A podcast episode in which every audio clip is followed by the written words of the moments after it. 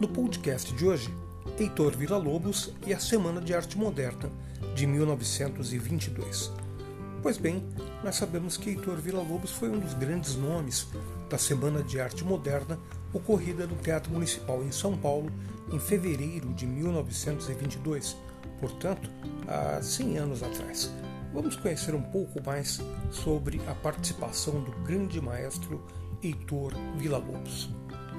O modernismo na música brasileira já estava presente no Brasil antes mesmo da Semana de Arte Moderna de 1922 acontecer, com influências vindas, sobretudo da França, de compositores como Claude Debussy e Eric Satie.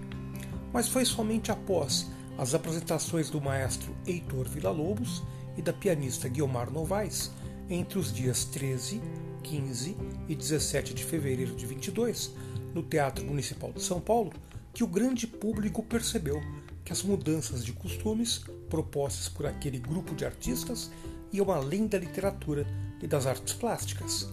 A música clássica também beberia da vasta inspiração vinda da cultura e do folclore brasileiros. O maestro foi indiscutivelmente a figura principal da música na semana de 22 ele já era um dos mais importantes compositores brasileiros à época do evento. Não por acaso, suas peças praticamente dominaram a programação, com o terceiro dia totalmente dedicado à sua obra. As peças dos franceses Claude Debussy, responsável por construir os alicerces da música moderna, e Eric Satie, um dos precursores de movimentos como o teatro do absurdo e o minimalismo, também foram apresentadas. Como herança da semana, eu citaria a ruptura do academicismo e do tradicionalismo, além de uma incessante procura de valores que pudessem ressaltar a identidade brasileira, explica o maestro Isaac Karabichevsky, estudioso da obra de Villa-Lobos. Os dois primeiros dias de apresentação na semana de 22 entraram para a história por polêmica envolvendo a grande pianista Guiomar Novaes, conhecida por suas interpretações de Chopin. O desejo dos modernistas era que ela tocasse as paródias que Satie fez das obras de Chopin, algo inconcebível para Guiomar. Embora tenha se recusado a colocar Satie no repertório, ela tocou Debussy, Blanchet e Villa-Lobos, o que agradou o público, mas nem de longe se configurou como uma atitude transgressora ou modernista.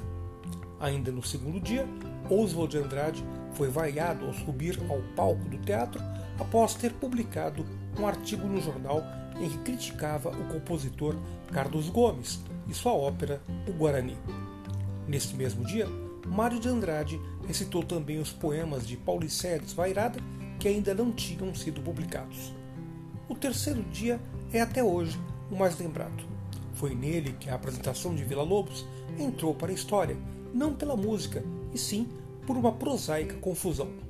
De casaca, mas com um pé descalço, com um com um sapato e outro com um chinelo, ele foi atacado por suas vaias, por vaias pela atitude, tida pelo público como desrespeitosa. Como se soube depois, a razão foi um calo inflamado no pé. Em 22, Vila Lobos já era o senhor de uma linguagem própria infelizmente, nenhuma das sinfonias compostas a partir de 16 estiveram presentes na semana. Se elas ali estivessem, teriam mostrado um compositor que já era uma verdadeira esponja, ou seja, que assimilava e ampliava os valores estéticos de seu tempo, explica eh, Isaac Karabchevsky. Embora o compositor não tenha apresentado nada revolucionário na semana de 22, a partir dali, Vila Lobos passou a ser estudado também pelo prisma modernista.